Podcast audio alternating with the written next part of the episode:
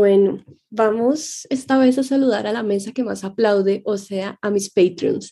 Quiero mandarle un abrazo muy grande a Ariadna, Maritzelena, Laura Jula, Andrés, Catalina Díaz, Juliana Duque, Cheryl Natalia, Andrea Suavita, Haider, Jennifer Tobón, Paula Gudelo, Lorena Salazar, Alejandra Wills, Camilo Uribe, Natalia Arenas, Adriana Puentes, Andrea Otero, David Aurelia e Ivania, que pronto serán invitados del podcast. Natalia, Lorena, Mariana Matija, Juliana Moreno. Ustedes hacen que mis días sean muy, muy, muy felices. Y si ustedes quieren que yo les dé un saludo o eh, pertenecer a una comunidad en donde constantemente estamos hablando sobre temas que complementan el podcast, hay lecturas y hay eh, talleres, pueden unirse a www.patreon.com slash womansplaining.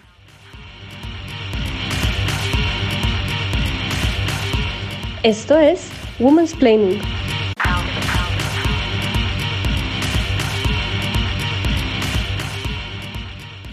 Antes de seguir con nuestra temporada, quisimos hacer este capítulo extra sobre cómo recibimos la noticia de que la mayoría del pueblo chileno había votado el rechazo a la nueva constitución. A continuación, escucharán las voces de quienes hacemos Women's Planning, esto es Lina Vargas, a quien conocen bastante, Goldie Levy, quien se encarga de la edición y la producción y que por primera vez nos da su voz al aire, y yo, por supuesto hablando sobre cómo fue cubrir ese proceso a lo largo de los meses. Esto se trata de una conversación informal en donde reflexionamos sobre el neoliberalismo y la desinformación y en donde casi sin quererlo terminamos también hablando de los puentes que unen a Chile con Colombia. Les invitamos a escuchar esta conversación sobre cómo fue hacer estos capítulos y a conocer un poco el trasescena de este podcast. Spoiler alert, confieso que tengo un gran talento para hacer acento chileno y que tengo una gran lista de reproducción con canciones de Residente y Manu Chao. Viva Latinoamérica Unida, viva Salvador Allende, amigues chilenes, la plebitusa se supera.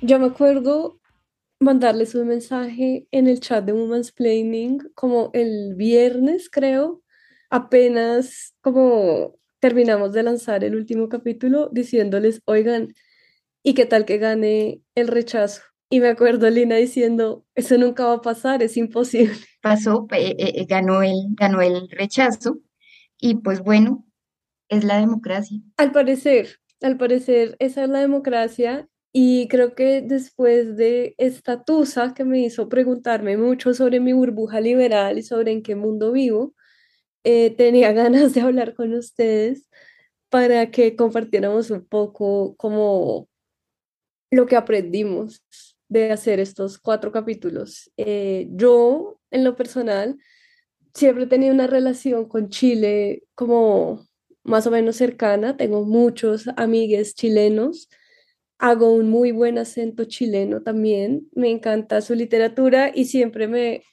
he fascinado mucho por su historia, sobre todo como este bastión de neoliberalismo y como que estaba muy interesada en este tema porque la constitución que se votó para el plebiscito era como la magia que iba a liberarnos de este sistema horrible en el que estamos.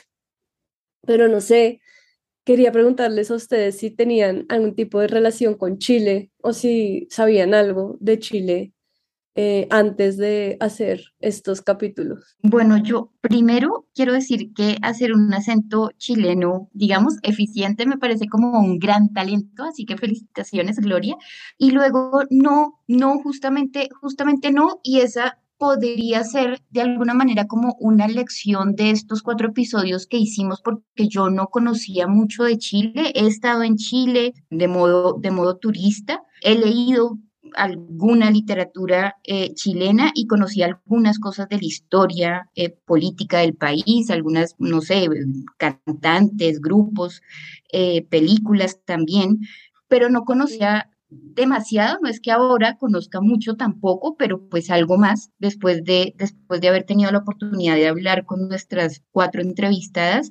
Eh, y sí me parece eso muy, muy extraño, porque, porque me pregunto por qué estando tan cerca eh, de Chile, y esto también se puede extender, no sé, a Ecuador, a Perú, a Venezuela incluso, porque estando tan cerca, pues conocemos tan poco de, de, la región. Y también, y ahí lo conecto con una idea que apareció mucho en, en, estos cuatro episodios, que, que, fue la desinformación, ¿no? También lo que conocemos o, o las narrativas o los relatos que conocemos de, de cada país. Eh, nosotras lo hablamos también, eh, se nos vendió a Chile como el paraíso eh, de lo privado, como el, como el paraíso de la estabilidad económica, política y social.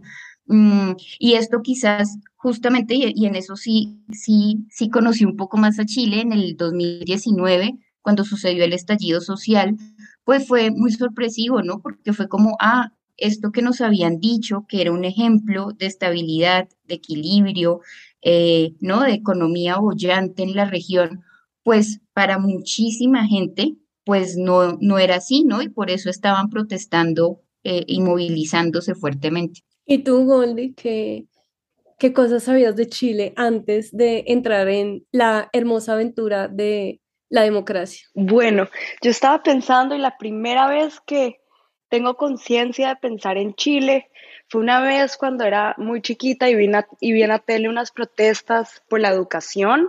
Entonces como que creo que en mi subconsciente quedó la idea de que en Chile protestaban por la educación. El otro momento en mi vida en el que me he acercado a Chile también fue en el 2019 con esto del estallido social. Ya pues leyendo, escuchando, eh, viendo contenido que sale de Chile increíble, como el podcast de las raras, un montón de literatura. Y no, pues escuchando detrás de cámaras, estos cuatro episodios, me han surgido demasiadas preguntas porque siento que es un país lleno de paradojas, leyendo el hecho de que fue en el 2020 que se votó que querían un cambio de la constitución y ahora se rechazó esa constitución. Es algo que creo que, pues no solamente nosotras, pero creo que la mayoría de gente no termina de entender. Se han tratado como de dar razones del el por qué, pero para mí muchas cosas de Chile siguen siendo una gran interrogante y también pienso en eso que dice, que dice Lina de la cercanía, pero la distancia que, tenemos entre los países suramericanos y esas historias compartidas, pero también esos paralelos. Y yo creo que mucho de lo que ha pasado en Chile, como que han estado un paso adelante de todo lo que ha pasado en Colombia y siento que ahí nos han hecho como mucho espejo y, creo que ahí tenemos como muchas cosas que, que, podemos comparar. Sí, yo creo que eso fue muy interesante hacer estos capítulos, que fue que cada capítulo también aparecían como muy eh, espontáneamente vínculos con Colombia, como que era imposible no hablar de las comisiones de la verdad, era imposible no hablar de eh, violaciones a los derechos humanos, obviamente en contextos muy diferentes, pero al final como que estábamos hablando de lo mismo y eso a mí me pareció como muy interesante, como una gran conversación latinoamericana, que es mi sueño, como una falsa Simón Bolívar. Y mm, también me pareció como eso, esa sensación que tú tenías, la tuve yo cuando estábamos grabando estos cuatro capítulos, que Chile estaba un paso adelante y con el estallido social, luego eligiendo a Boric, cuando Boric sacó como todo su gabinete, que era una fantasía de feministas, como la Sailor Moon, ministras, cada una más feminista que la anterior, más incluyente, más espectacular. Y con la constitución yo dije, ya, o sea, esta constitución aprueba y de repente va a ser como el rayo constitucionalizador y todo el continente va a ser un jardín del Edén. Esto es América, como dice la canción y digamos, parece que no. Pero yo quiero decir ahí una cosa y es que una lección aprendida de esto, y creo que las cuatro entrevistadas nos, nos lo dijeron, y es que, digamos, todo lo que, lo que incluía ese texto eh, de la Constitución que fue rechazado, tanto, tanto en cuanto a temas como en cuanto a, grupos eh, poblacionales, ¿no? Y, participación de distintos, de distintos grupos y de distintos eh, intereses, digamos, sociales. Todo eso venía de antes del proceso constitucional iba a seguir después. O sea, eh, cuando hablamos de inclusión de grupos indígenas, originarios, eh, que para el caso de Colombia, por ejemplo, haciendo estos paralelismos, pues también estarían los grupos afrodescendientes y raizales. Cuando hablamos de, feminismo, del movimiento social de mujeres, de ecofeminismo, eh, ¿no? Cuando hablamos de, de derecho a mm, condiciones laborales dignas, a una pensión digna, todo, todo eso ya no, ya no puede estar, creo yo, y no sé si otra vez vuelva a ser muy optimista, pero todo eso no puede ya quedarse por fuera de una discusión en un país democrático. Todo eso va a seguir y estas, estas mujeres con las que tuvimos la oportunidad de hablar nos lo dijeron. Incluso así hubiera ganado el apruebo, ¿no? Ellas hubieran seguido en, sus luchas sociales y, feministas en el caso de las que lo son, eh, o en las luchas que tengan. Y pues no, no pasó el apruebo, pasó el rechazo y seguirán, seguirán en ello. Eso, eso a mí me da un poquito de, esperanza. Voy como en contra de la esperanza de Lini, porque yo siento que uno, bueno, de lo que he leído de lo que pasó en Chile, este tema de que ser, de ser un país multiétnico, multiplural, eh, de estas muchas identidades, finalmente fue uno de los puntos que hizo que la gente vote en contra, ¿no? Esta noción de ser muchos y reconocer esas múltiples identidades. Mucha gente no se identificó con eso, no sé quién será esa gente, pero a mí me hace pensar un poco también en el estatus de todos estos países, yo viendo a Colombia también como extranjera, de cómo dentro de los mismos países seguimos un poco colonizados y seguimos bajo las ideas de que eh, todos somos los mismos, ¿no? Como esta idea del mestizaje y cómo ya ahora todos somos iguales y querer como movernos en contra de la diferencia al final nos termina dividiendo un montón más, ¿no? En vez de reconocer estas múltiples identidades y de reconocer los feminismos, reconocer las, los muchos pueblos originarios, eh, ahí hay como un choque, yo creo, con ciertas personas que se han identificado con una identidad de nación que debe ser una y creo que ahí también refleja un poco en lo que pasa en Colombia, ¿no? Cuando decimos eh, está la Colombia profunda y estamos los de la Colombia, no sé, civilizada, que eso suena horrible o lo que sea, como sea que se refieran a esas cosas, pero yo creo que también eso refleja un poco y a mí me quita muchísimo la esperanza de pensar que no sé, como decían al principio de la pandemia, como toda la humanidad se va a unir para, para luchar todos contra estas cosas. Yo creo que al final eh, seguimos viviendo en sociedades muy binarias donde cuando nos dan la elección de decir sí o no, viendo este rechazo, lo que siento es no, no nos estamos moviendo hacia eso, por más de que yo quiera creer también en mi burbujita liberal que sí está pasando.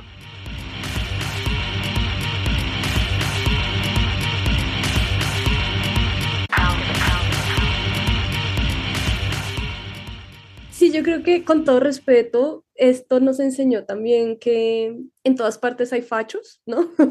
no. con todo respeto a los hermanos latinoamericanos, el fascismo se reinventa de muchas maneras y era muy fuerte eh, como saber que ante la pregunta, ¿quiere tener una pensión digna o quiere reconocer al otro como parte de su territorio? La respuesta tajante era no. Eso eh, fue un poco fuerte también pues ver cómo eh, el fascismo en todas sus caras de la frivolidad pues también se disfraza de tuiteros y líderes de opinión colombianos que de repente como que salió una ola pinochetista del centro andino y eso fue un poco bizarro, eh, pero también creo que si Chile está un paso adelante, nosotros también hemos estado un paso adelante en la desesperanza y la miseria. Eh, porque algo así pasó con el proceso de paz. Y de hecho fue muy interesante cómo las invitadas, eh, como entre que grabábamos y eso, nos preguntaban mucho por el plebiscito de nosotros, porque pasaron cosas muy similares de desinformación, de mm, como ideología de género, etcétera, etcétera. Y la pregunta, digamos, de nuestro plebiscito era, ¿quiere usted vivir en una paz estable y duradera? Y la respuesta fue no. ¿No? Entonces, como que fue interesante eh, ver como ese paralelismo y em, luego mis amigos chilenos me preguntaron mucho como cómo sobrevivieron eso, hablamos mucho de la plebitusa, pero también como que fue interesante poder decirles como, pero miren, ya estamos de este lado, o sea, realmente lo que necesitamos que un gobierno como el de Petro cumpla sea el acuerdo de paz y se está presionando mucho para que eso sea lo que este gobierno haga. Entonces, como que me parece interesante lo que dice Lina, que creo que también en esta generación de nosotras es difícil y es como entender las cosas a más largo plazo.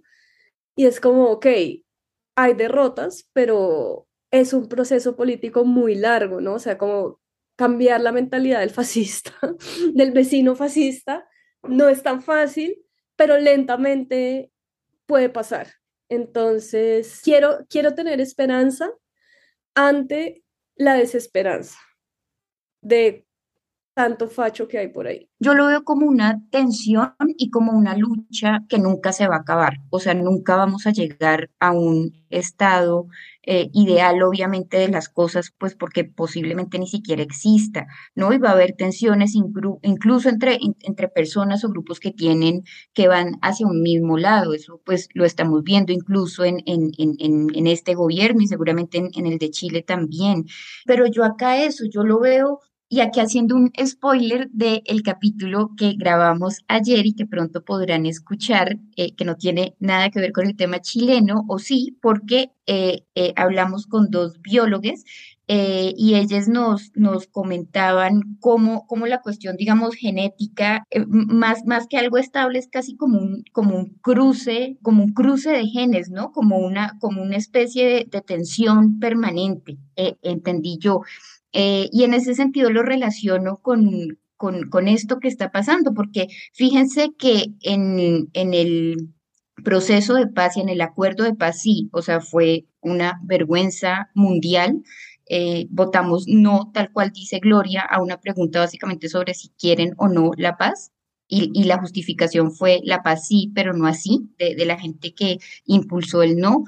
Eh, y sin embargo, incluso con un gobierno que tuvo como objetivo hacer trizas ese acuerdo de paz y que en buena medida lo logró, pero incluso la gente, esa periferia eh, de la que hablaba Goldie, eh, la, gente, la gente siguió, digamos, con, con, ese proyecto, no lo abandonó, o sea, en las peores condiciones, pero, pero siguió adelante con eso.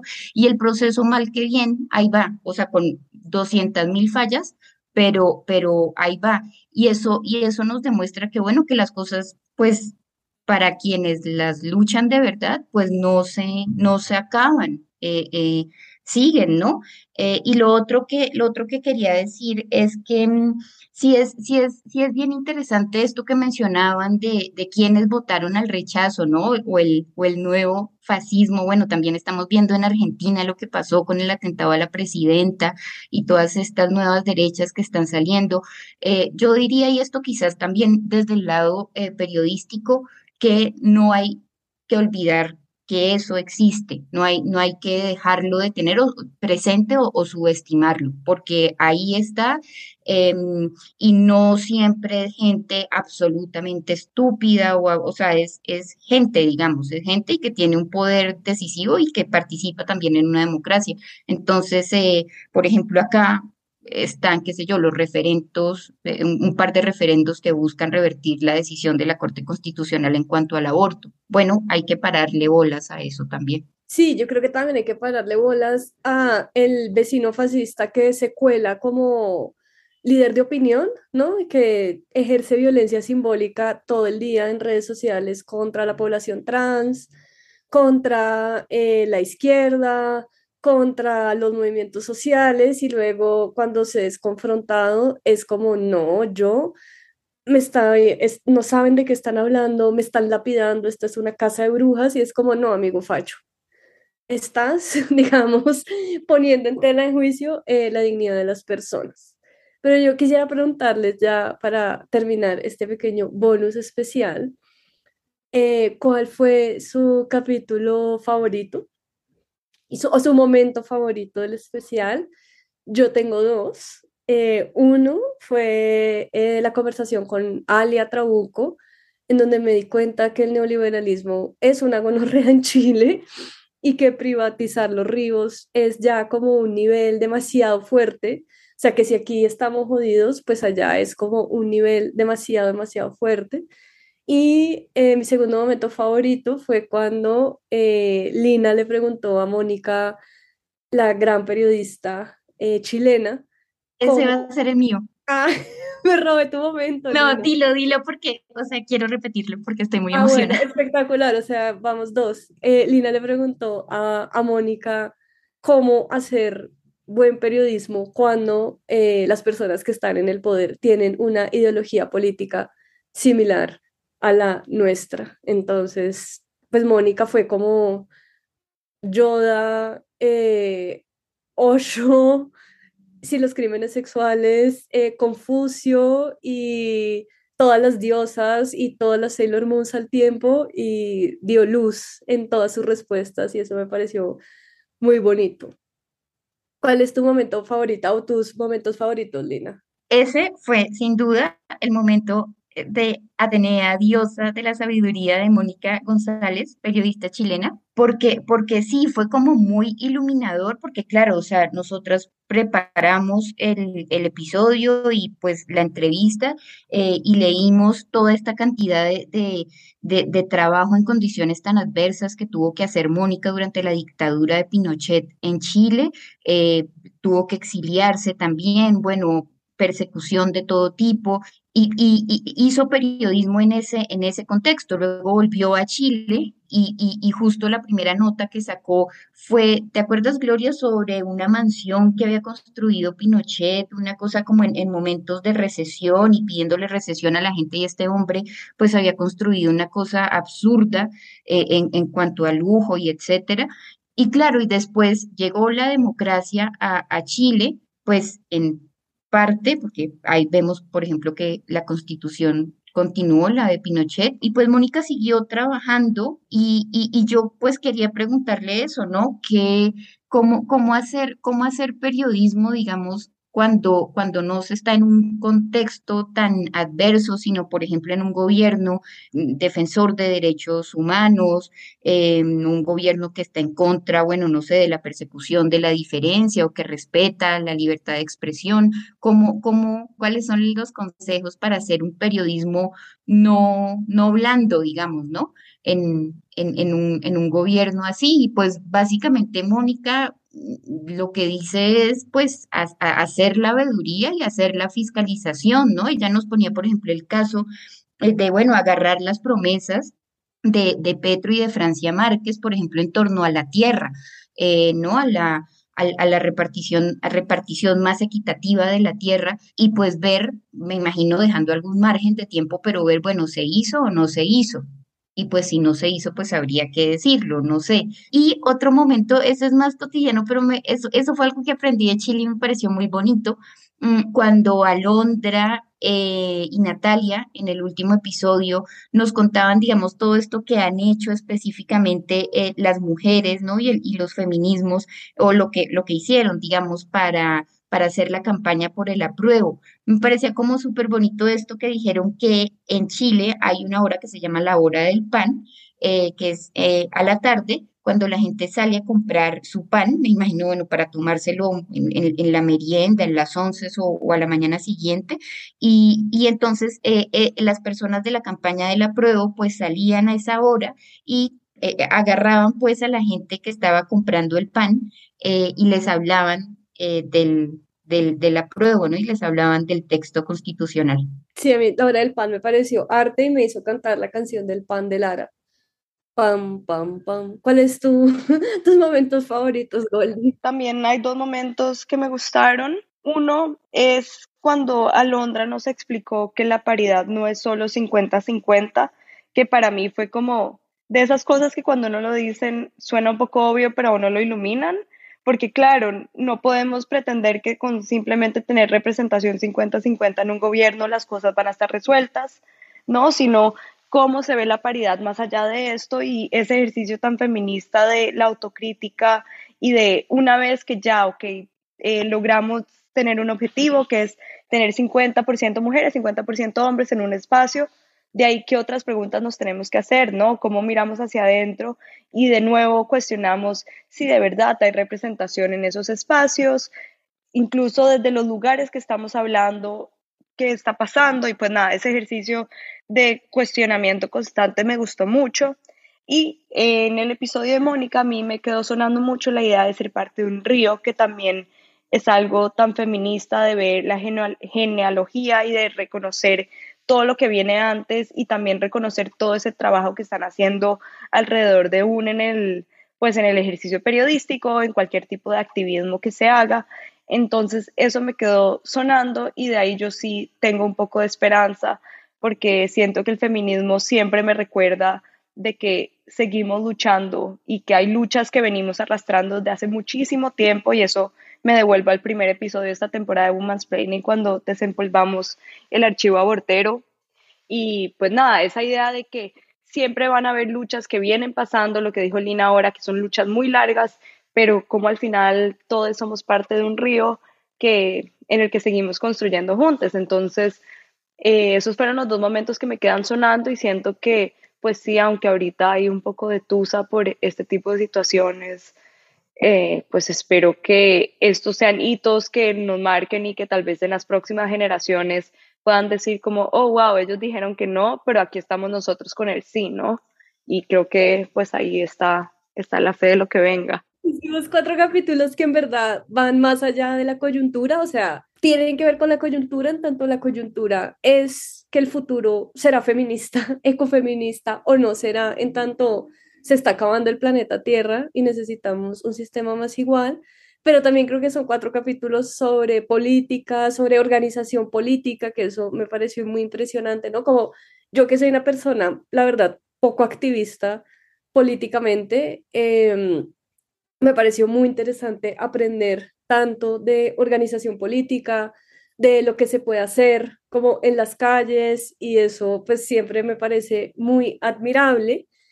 Y eh, para cerrar este hermoso capítulo de eh, Tras escena, quiero terminar con una frase de mi primera obsesión chilena, Salvador Allende, el demócrata más maravilloso que ha visto esta tierra, que eh, dice, algún día América tendrá una voz del continente, una voz de pueblo unido, una voz que será respetada y oída, porque será la voz de pueblos dueños de su propio destino. Y yo creo que estamos en camino a librarnos un destino decolonial, feminista, incluyente, lejos del sistema neoliberal. Lo que pasa es que eso toma su tiempo, entonces vamos que vamos. Por favor, parezca una canción de Residente y Manu Chao el tiempo, pero eso es lo que yo creo realmente del mundo. Muy hermoso, Gloria.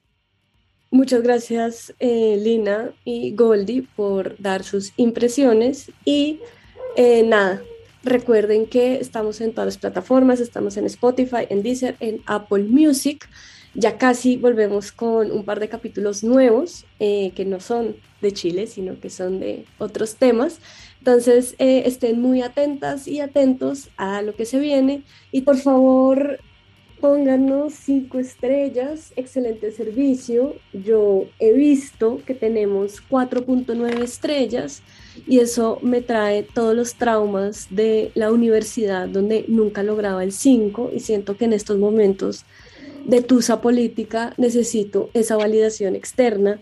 Así que por favor hagan un acto amable con su feminista de confianza y pónganos cinco estrellas.